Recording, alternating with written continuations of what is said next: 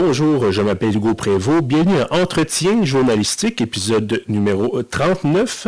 Donc, Entretien journalistique, des rencontres avec des personnalités marquantes du journalisme d'ici et d'ailleurs. Aujourd'hui, je reçois Philippe Vincent Foisy. Bonjour Philippe Vincent. Bonjour Hugo. Alors Philippe Vincent, vous êtes correspondant parlementaire à Radio-Canada. Je dois d'ailleurs préciser que je travaille également à Radio-Canada, mais à la station de Montréal. Donc euh, on va quand même évacuer tout de suite euh, tout, tout aspect. Oui, voilà exactement, on ensemble à distance. Euh, encore plus, évidemment, en ce moment, en raison de, la pandémie. Ça, on aura l'occasion d'y revenir, justement, l'impact de cette euh, COVID-19 sur votre travail. Euh, avant d'être à Radio-Canada, vous étiez également courriériste parlementaire au 98.5 FM. J'aimerais d'abord vous demander, est-ce que c'est simplement un changement d'appellation? Il y avait vraiment une différence entre le travail de courriériste et le travail maintenant de correspondant? Je te dirais que c'est. Euh, Pardon. Oh, écoutez, euh, tu toi, moi, je vois, il n'y a pas de problème. OK, bon, ben, ah, restons dans, dans, le radio canadien. C'était les vieux réflexes euh, du 98 qui revenaient. Donc, non, c'est pas mal juste le titre.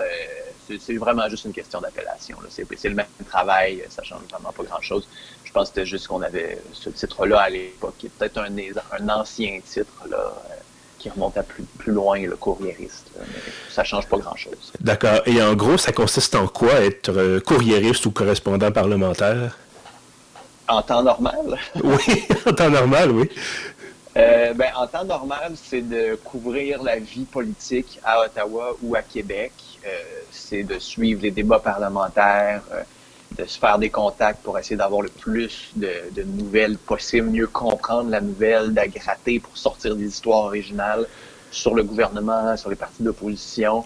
Euh, c'est comme c'est ce qui est bien avec le mot correspondant d'une certaine façon. Il y en a des correspondants à l'étranger qui vont dans un pays et qui se concentrent uniquement sur la vie de ce pays-là. Ben nous, on est comme des correspondants, mais euh, en politique et on se concentre exclusivement sur la politique que ce soit fédéral dans mon cas maintenant ou provincial avec les correspondants à Québec.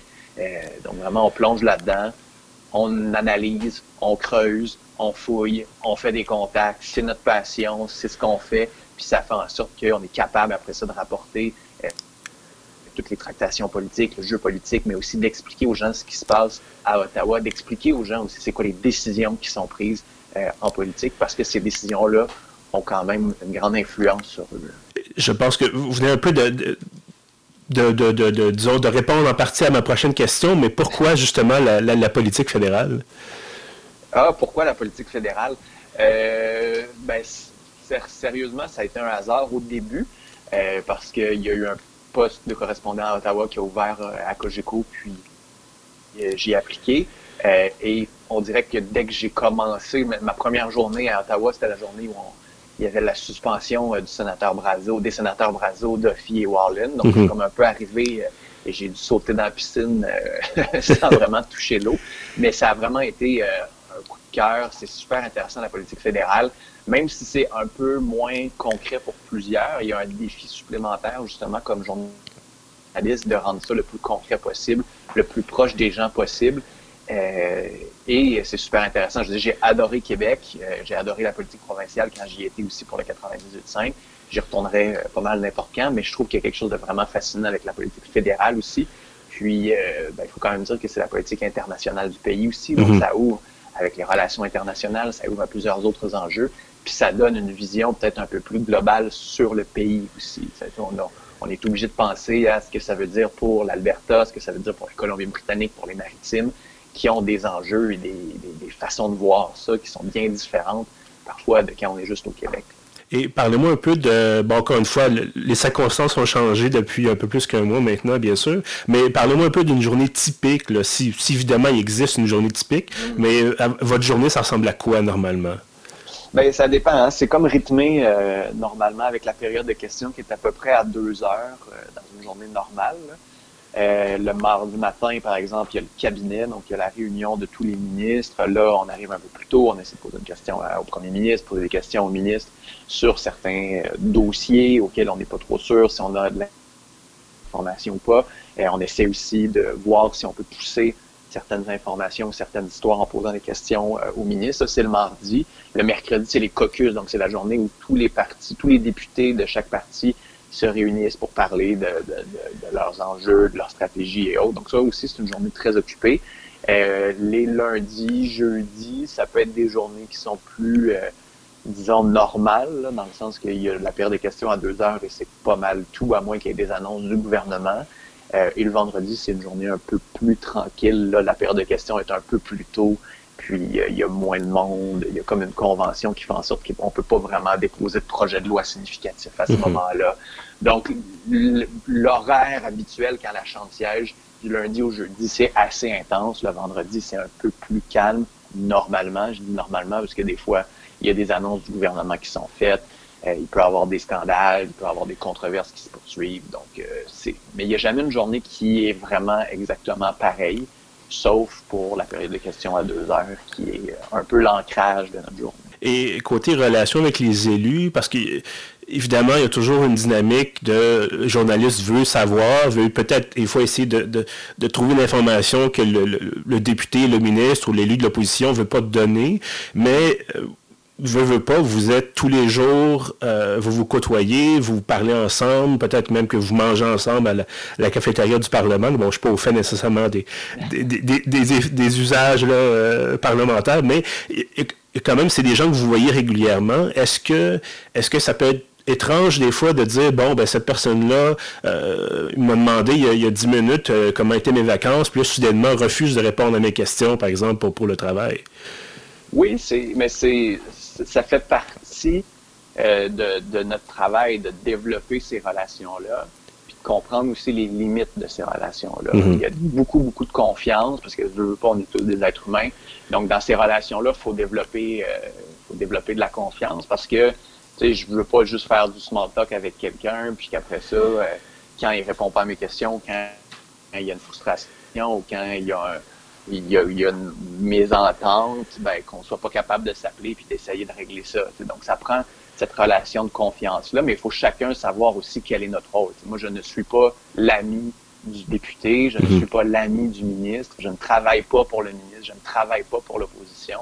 Je travaille pour Radio-Canada, je travaille pour les gens, je suis là afin d'avoir la vérité puis de les pousser aussi euh, à ce qu'ils donnent la vérité, à ce qu'ils donnent le plus est-ce qu'ils sont capables d'expliquer leurs décisions, de se justifier ou de dire si oui ou non ils ont fait des erreurs. Donc, mais cette relation-là qu'on doit bâtir en coulisses, elle est très importante parce que ces personnes-là peuvent devenir des sources, des sources qui, eux, ont accès à de l'information auxquelles le public n'a pas nécessairement accès. Puis de comprendre cette relation-là, ben c'est, utile dans notre travail. Tu sais. Puis, euh, je veux pas, c'est ce qui fait aussi un bon journaliste, mm-hmm. surtout politique, c'est son carnet de contact comment il, entretient ces contacts-là. Vous disiez, vous disiez, on peut aller manger, mais on peut aller prendre un café aussi. Des fois, c'est juste un petit appel, prendre des nouvelles, puis dans une conversation qui peut paraître un peu anodine, où on parle de, des vacances, où on parle de ce qui se passe, ben c'est là que tu peux avoir un petit indice sur ah, ah, il y a tel enjeu, ok, à l'intérieur du caucus qui va pas bien, ou ah, il m'a donné une information qui pourrait m'amener à une histoire intéressante. Donc, ces, ces relations-là sont hyper, hyper importantes.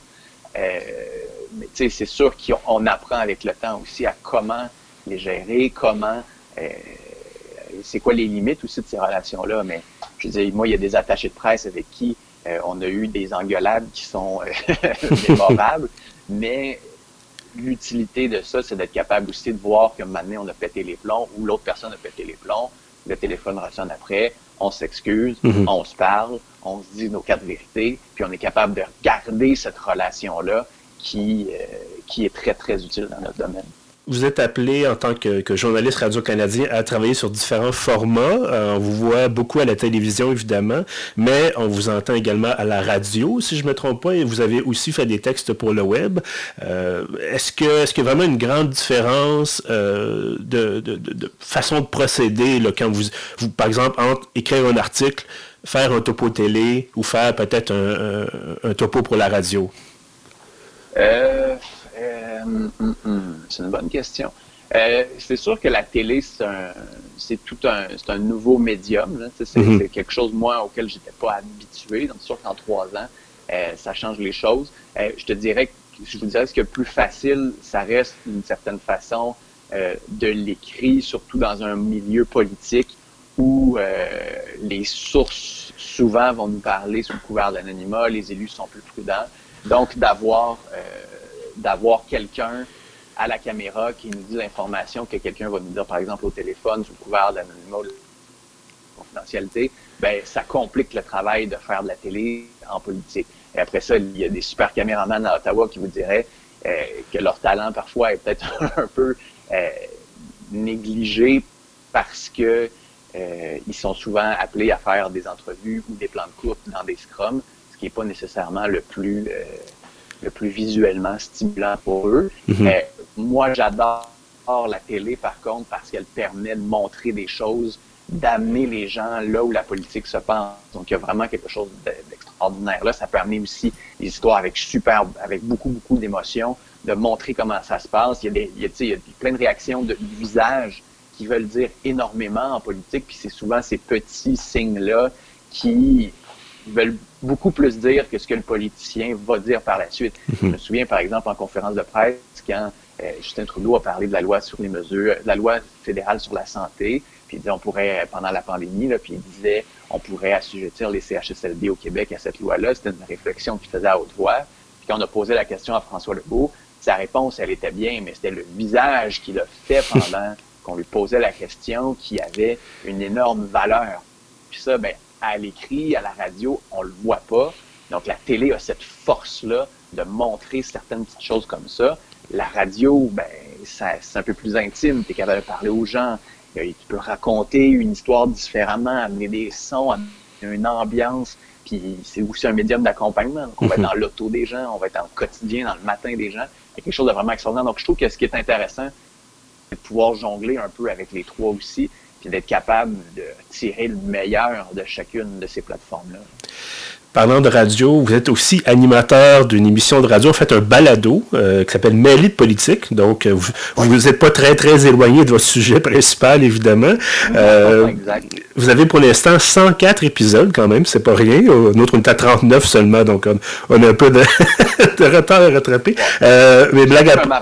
Voilà, exactement. Mais, bon, blague à part, effectivement, cette émission, bon, qui est en pause depuis la mi-mars, pour des raisons que l'on sait, mais euh, parlez-moi un peu de. Parce que, bon, vous disiez à l'instant, les relations avec les élus, c'est toujours un peu. Bon. Euh, ça peut être un peu plus complexe des fois à gérer. Tout ça, justement, faire la part des choses entre la, discussion, bon, franche et la, discussion professionnelle, peut-être. Euh, est-ce que c'est plus facile dans un contexte où le, politicien n'a pas on n'est pas à la recherche d'une clip, on n'est pas à la recherche d'un extrait de, 15 secondes ou de 5 secondes pour dire ah il a dit telle chose, euh, c'est la déclaration du jour, mais là on est plus dans un dans une conversation. Est-ce que c'est plus simple pour vous à ce moment-là d'aller chercher des réponses? Oui, ben oui, oui, dans le sens que les un, les politiciens aiment ça, avoir le temps mm-hmm. de d'expliquer, de parler, de discuter. Puis moi, ça me permet aussi d'aller un peu plus dans la complexité de la chose. Des fois, il y a des moments où euh, une clip se prête mal à comprendre. Euh, par exemple, pourquoi le parti, c'est quoi la relation avec le Parti conservateur et les mouvements pro-vie. Mais ça a pris du temps avant qu'Alain Reyes, dans une entrevue, soit capable d'expliquer que oui, ils ont de la place, mais que non, le débat sera pas ouvert, mais qu'en même temps, ces gens-là ont besoin d'avoir une famille politique. Puis c'est plus complexe que un reportage de deux minutes peut l'expliquer. Donc, ça, mhm. ça c'est super intéressant. Euh, puis l'un des objectifs, moi, que j'ai, ben, c'est de montrer aux gens, un, comment c'est quoi la, la, stratégie derrière les décisions, mais aussi qui sont les, les êtres humains, qui sont ces politiciens-là. Donc, quand on fait une entrevue, par exemple, avec Alain Reyes ou avec un autre député, ben, il y a toujours euh, un désir chez moi de montrer qui est cette personne-là. Euh, qu'est-ce qui le motive, quels sont euh, ses réflexes, comment il répond à des questions, comment il va être, essayer de, de, de, patiner pour se sortir d'un enjeu un peu plus difficile. Et tout ça, je pense que ça amène une couche beaucoup plus intéressante pour ceux qui aiment la politique, mais aussi pour ceux qui veulent la découvrir d'une certaine façon, parce que euh, des fois, ça a l'air un peu un peu froid, la politique, un peu cassette, mm-hmm. puis en 20 minutes, une cassette, ça fait quand elle est répétée plus que deux ou trois fois. je pense que les politiciens le sentent aussi, donc ils ont comme pas le choix d'essayer un peu de sortir de cette cassette-là pour pas avoir l'air trop fou. On va passer maintenant à le grand enjeu de l'ère, la grande euh, transformation de l'ère, si, euh, l'on peut dire. Euh, cette fameuse pandémie, cette fameuse crise sanitaire bon qui nous force tous à revoir, revoir pardon, nos, façons de faire. justement, de votre côté, qu'est-ce qui a changé depuis, la, depuis que justement on a des mesures, entre autres, de distanciation sociale?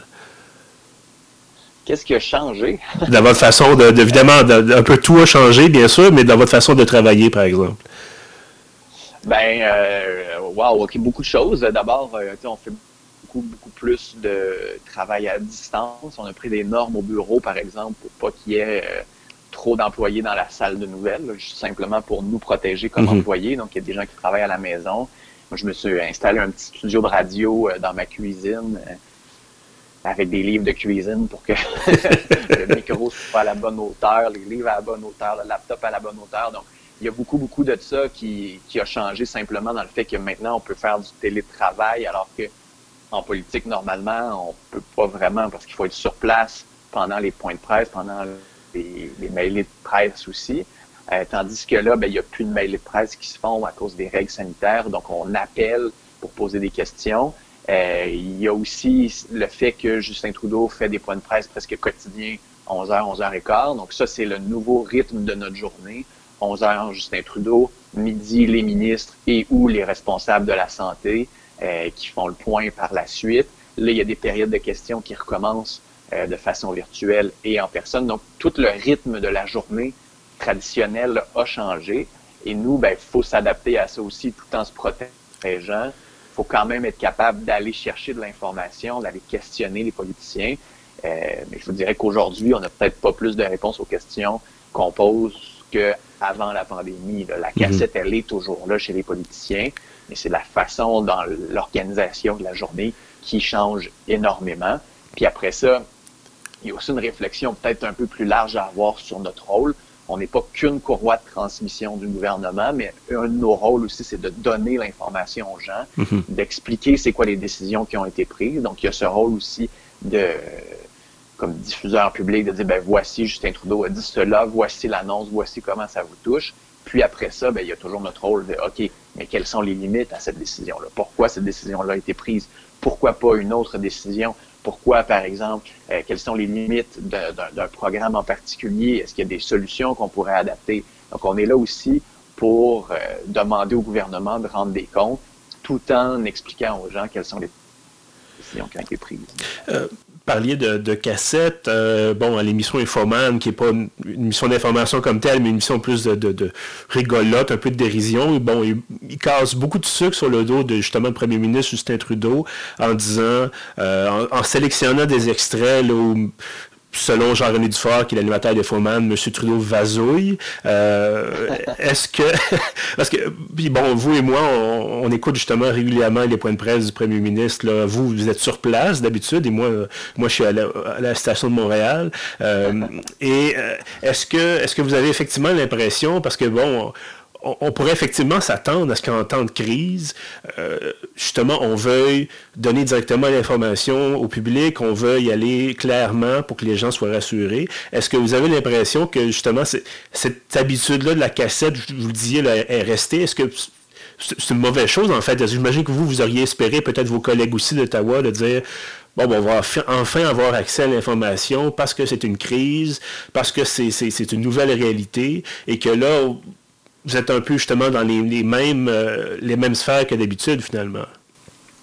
Oui, oui, ça, c'est sûr que c'est frustrant. Pas, il faut, il y a peut-être les faut, faut que les, gens comprennent aussi, un, pourquoi on répète les mêmes questions. Des fois, c'est parce qu'on n'a pas la réponse, parce que mm-hmm. justement, on a des cassettes. Oui, c'est frustrant. Euh, c'est frustrant aussi, par exemple, de demander au premier ministre, comme père, comment vous, sent, vous sentiriez-vous d'envoyer vos enfants à l'école? Et que là, ils se mettent à nous répondre de grandes lignes sur l'importance de, de, que les provinces, les champs de compétences et autres. Alors, il faut y reposer la même question pour que là, il décide de s'expliquer lui comme père il ferait. Donc, c'est sûr que c'est frustrant qu'il ne réponde pas à la première réponse, à la première question comme il faut, qu'il faut la reposer. Donc, on perd une autre occasion de poser une autre question sur un autre sujet. Donc, il y a cette frustration-là. Puis, il y a aussi la frustration où les gouvernements ont pris la fâcheuse habitude de ne pas être, être capable de dire quelles sont les limites de leurs connaissances, quelles sont mhm. les limites de euh, s'ils sont capables de dire aussi. Euh, Justin Trudeau a commencé un peu à le faire en disant, après plusieurs questions là-dessus, on ne sait pas combien de temps ça va prendre. Bon, ben ça, c'est important de le dire aux gens. On ne le sait pas. C'est important aussi de dire aux gens, voici les limites, voici ce qu'on sait, voici ce qu'on ne sait pas, puis ça fait en sorte que je peux pas vous donner une réponse exacte. Mais ça, faut que, c'est comme s'il y avait un cheminement politique ou une manière de penser politique qui n'a pas encore été complètement changée pour la mettre en mode, on est dans une crise publique, on a un rôle d'expliquer à la population ce qui se passe. C'est comme si les vieux réflexes étaient encore là, puis ça, c'est fâchant parce que des fois, on dit, on veut, on veut même pas te pogner, c'est même pas une question piège pour essayer que tu trébuches, là. On veut juste comprendre quelles sont les limites parce que les gens se posent des questions. Mhm. Puis quand vous nous dites bientôt, ben bientôt, ça peut vouloir dire dans une heure pour certains, puis ça peut vouloir dire dans trois mois pour d'autres. Donc, le plus clair vous êtes, le moins de questionnement il y a dans la population. Puis si vous êtes capable de dire aux gens, ben voici les limites de ce qu'on sait ou de ce qu'on est capable de vous dire, ben c'est beaucoup plus facile après ça de faire accepter des choses. Comment ça se fait, par exemple, que au début de la crise, on disait ben, fermer les frontières, c'est complètement inefficace. Puis trois, quatre jours plus tard, on les fermait les frontières. Euh, il va falloir que quelqu'un nous explique le cheminement qui a été fait avant pour ne pas prendre la décision, puis entre les deux pour la prendre. Donc, il y a toutes ces questions-là où on dit, ben là, vous pouvez pas nous dire une chose de son contraire, puis après ça nous dire que tout est beau, puis que, bon, la science évolue sans nous expliquer c'est quoi la science dans ce cas-là, puis qu'est-ce qui a évolué. Donc, il faut que les politiciens soient beaucoup plus pédagogues dans leur démarche. Puis ça, des fois, ben, ça manque en ce moment. Hmm. Est-ce que vous avez remarqué, euh, parce que bon, j'imagine quand journaliste de la colline à Ottawa, il y a quand même déjà une certaine collaboration. Euh, est-ce que vous avez remarqué que cette collaboration-là s'est renforcée depuis l'éclatement de la, pandémie? C'est-à-dire, bon, vous êtes évidemment moins nombreux sur place. Est-ce qu'il y a un plus grand partage d'informations, par exemple? Est-ce que vraiment vous êtes plus entre collègues qu'entre nécessairement compétiteurs? Ben, il y, a déjà cette collégialité qui existe. On est tous des médias compétiteurs, entre guillemets, dans le mhm. sens que on veut tous avoir la meilleure histoire, on veut tous avoir le meilleur scoop. Euh, ceci dit, on a tous accès au même point de presse, on a tous accès euh, aux mêmes questions et réponses. Donc, euh, c'est sûr que on ne peut pas faut que chacun travaille avec la matière première qu'on a et on a tous la même matière première. C'est souvent ça en politique. Euh, mais il y a, je ne sais pas s'il y a plus ou moins de collaboration. Je pense qu'un des enjeux, par exemple, dans des points de presse comme ça, où on a un nombre limité de questions, euh, souvent, ce que les journalistes font, c'est se parlent entre eux, décident qui va poser les questions, essaient de s'assurer aussi que les sujets de tous les médias puissent être couverts. Donc, par exemple, quand on va en voyage avec le premier ministre, ben, tous les journalistes se regroupent, puis ils disent, bon, ben, moi, j'ai une question là-dessus, là-dessus, là-dessus, euh, toi, tu en as là-dessus, là-dessus, ben, est-ce qu'on est capable, par exemple, que toi, tu poses des questions sur le sujet X, moi, je vais poser des questions sur le sujet Y. Comme ça, les deux, on, est pas, on a plus de questions, puis ça fait en sorte qu'on n'est pas obligé de répéter les mêmes questions nécessairement, puis de se piler sur les pieds. Donc, cette collaboration-là, elle existait, elle existe encore entre les journalistes qui vont sur place là-bas, mais comme il y a du téléphone qui se fait aussi, parce qu'aujourd'hui, on est capable de poser des questions dans les points de presse au téléphone, justement pour les mesures de distanciation mhm. sociale, ben, tout ce monde-là ne se parle pas. c'est sûr qu'il y a l'aspect coordination qui se fait un petit peu moins.